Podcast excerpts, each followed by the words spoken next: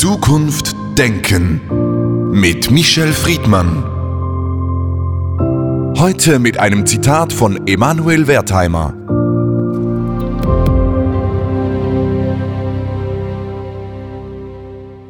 Lachen lernt man nicht. Lachen verlernt man nur. Michel Friedmann, wie viele Stunden am Tag lachen Sie? Viel zu wenige, ich lache nicht mal ein paar Minuten. Mir ist das Lachen schon lange vergangen. Warum? Weil ich traurig bin, weil ich Tod erlebt habe, weil ich die Welt beobachte, weil ich auch einen geringen Humor immer hatte, weil ich mir Witze nicht merken kann, weil ich Witze oft nicht witzig empfinde, aber letztendlich, weil Lachen auch ein Zustand der enthemmten Fröhlichkeit ist. Ich bin nicht fröhlich und selten enthemmt. Hat das mit Ihrer Biografie zu tun, die wir ja schon immer wieder mal gestreift haben, oder ist das eigentlich ganz menschlich, dass Lachen nicht der Normalzustand ist? Nein, menschlich ist das, dass Lachen der Normalzustand ist. Der Mensch muss lachen, der Mensch will lachen. Es ist ein Urgefühl des Menschen. Es ist übrigens auch ein aggressives Urgefühl. Wenn man sieht, wie Menschen intensiv lachen, erschreckt man ja auch manchmal. Also Lachen gehört zum Leben. Lachen ist ein Bestandteil des Lebens. Lachen hat unendlich viele Funktionen, über die wir noch reden werden. Aber es ist sicher so, dass biografisch Menschen mehr lachen, weniger lachen. Das Lachen hat übrigens auch, das will ich deutlich sagen, eine Kompensationswirkung, wenn du traurig bist. Also man kann sich weglachen, obwohl man sehr traurig ist. Bei mir ist diese Wirkung nie äh, erfolgt. Mich macht Lachen, wenn ich in so einem Kreis bin, eher traurig und isoliert mich. Aber das ist jetzt eine sehr persönliche Aussage. Ich sage noch einmal, ich beneide alle Menschen, die lachen. Lachen hat etwas Entlastendes. Lachen hat etwas, wo man auch sehr viele Frustrationen los wird. Lachen hat gesellschaftspolitische Wirkungen. Lachen hat gruppenverbindende Wirkung. Lachen ist wunderbar und gehört eigentlich zum Grundbesteck der Emotionen des Lebens. Lachen ist ja auch Befreiung, gerade wenn wir über Länder, Nationen, Staaten sprechen. In gewissen Ländern ist Lachen sozusagen staatlich verboten. Man kann nicht einfach frei lachen. Das heißt, dieses urmenschliche Lachen, dieser Instinkt, diese Reaktion, dieser Abwehrmechanismus und alles, was Sie erwähnt haben, ist zum Teil sogar verboten. Naja, Lachen ist auch sinnlich, leidenschaftlich. Und Lachen vor allen Dingen ist ein Glücksmoment. Und es gibt in der Tat Staaten, wo Diktatoren nicht wünschen, dass ihre Menschen, ihre Bürger glücklich sind. Denn die Diktatur ist genau das Gegenteil. Das ist nicht zum Lachen, sondern zum Weinen. Sie sind ein wenig misstrauisch, wenn Leute lachen. Ich kann das gut nachvollziehen, weil es auch eine Art Enthemmung ist, von der man nicht weiß, wohin sie führt. Es gibt natürlich einen Unterschied zwischen Lachen und Auslachen. Dieses persönliche Lachen, die Freude, das spontane Reagieren, was übrigens ja auch was wir wissen aus der Medizin, anstrengend ist. Die meisten Muskeln werden beim äh, Lachen benutzt und nicht beim Weinen. Dieses Lachen hat eine Befreiung, aber für eine Art der Gesellschaft, wie doch das wichtig sein müsste, auch für Sie selbst. Nein, es ist ganz wunderbar und sogar äh, wahrscheinlich für unser Gehirn existenziell notwendig, dass wir äh, viel lachen.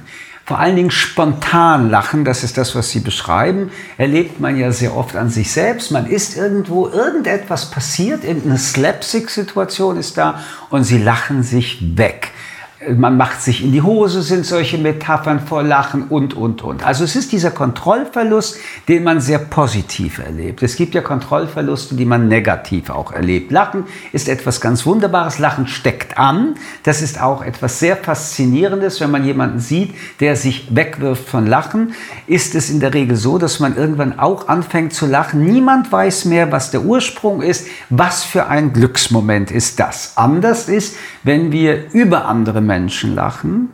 Und dann wird zwar der Erfolg des Lachprozesses genauso sein wie den, den wir beschrieben haben, aber in Wirklichkeit haben wir hier oft eine Stereotypisierung, die uns zum Lachen bringt. Das heißt, Vorurteile, die man, wenn man sie im Ernst vortragen würde, riskiert zu einer Rüge, zu einer Diskussion werden zu lassen, ist, wenn man dieses Vorurteil in einen Witz einpackt, dann werfen sich wieder alle weg. Es ist aber genauso menschenverachtend, nur da der Effekt des Lachens das vertuscht, hat man größere Möglichkeiten, das zu tun. Also Witze über andere Länder, Witze über die Schweizer, Witze über die Deutschen, Witze über die Juden. Das alles klingt witzig, ist aber in Wirklichkeit rassistisch. Lachen ist ja auch sehr kulturell geprägt, hat viel mit Sozialisation einer Kultur, einer Religion zu tun.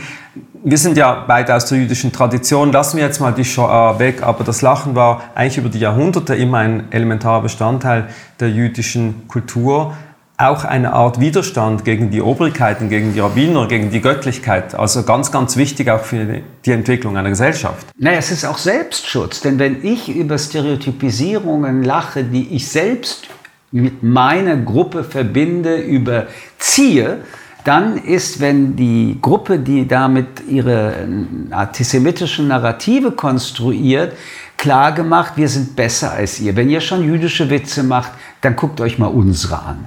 Das ist aber alles recht hilflos letztendlich. Das Lachen über die Tragödien des Lebens wiederum ist hilfreich. Denn äh, es ist eine Form, ich nenne das die positive Trauer, dass wenn man über Katastrophen, über Unglücke, über den Schlemiel in der eigenen Familie, also auch über die Sorgen des Alltags lacht, schafft man Entlastung und eine positive Trauer, die deutlich konstruktiver sein kann, als man glaubt. Und dann ist das Lachen ja auch eine Erlösung in krampfartigen, in verklemmten oder auch in besetzten Situationen, wo Menschen kaum mehr miteinander reden, wo irgendwelche Verwerfungen stattgefunden hat und keiner weiß mehr wie, was und warum. Wenn man dann über sich selbst und über andere lachen kann, ohne sie zu verletzen, dann ist das etwas Wunderbares. Aber das mit dem Verletzen muss ich dann doch nochmal aufgreifen, weil Witze können außerordentlich verletzend sein und das wissen wir von jungen Leuten, von Kindern, von Teenager, wie sie auf Kosten anderer, deren Schwächen erkennbar sind, Witze machen. Nicht? Dann heißt es dann sehr schnell, guck mal, Pickelbaby ist unterwegs, weil die pubertären Pickel im Gesicht sind oder all diese Dinge, wo eine andere Person verunglimpft wird und aus einem Humor eigentlich Schadenfreude entsteht. Und Lachen mit Schadenfreude, da würde mir das Lachen im Hals stecken bleiben. Elie Wiese hat mal gesagt, richtige Freunde sind nicht jene, mit denen man zusammen lachen, sondern mit denen man zusammen weinen kann.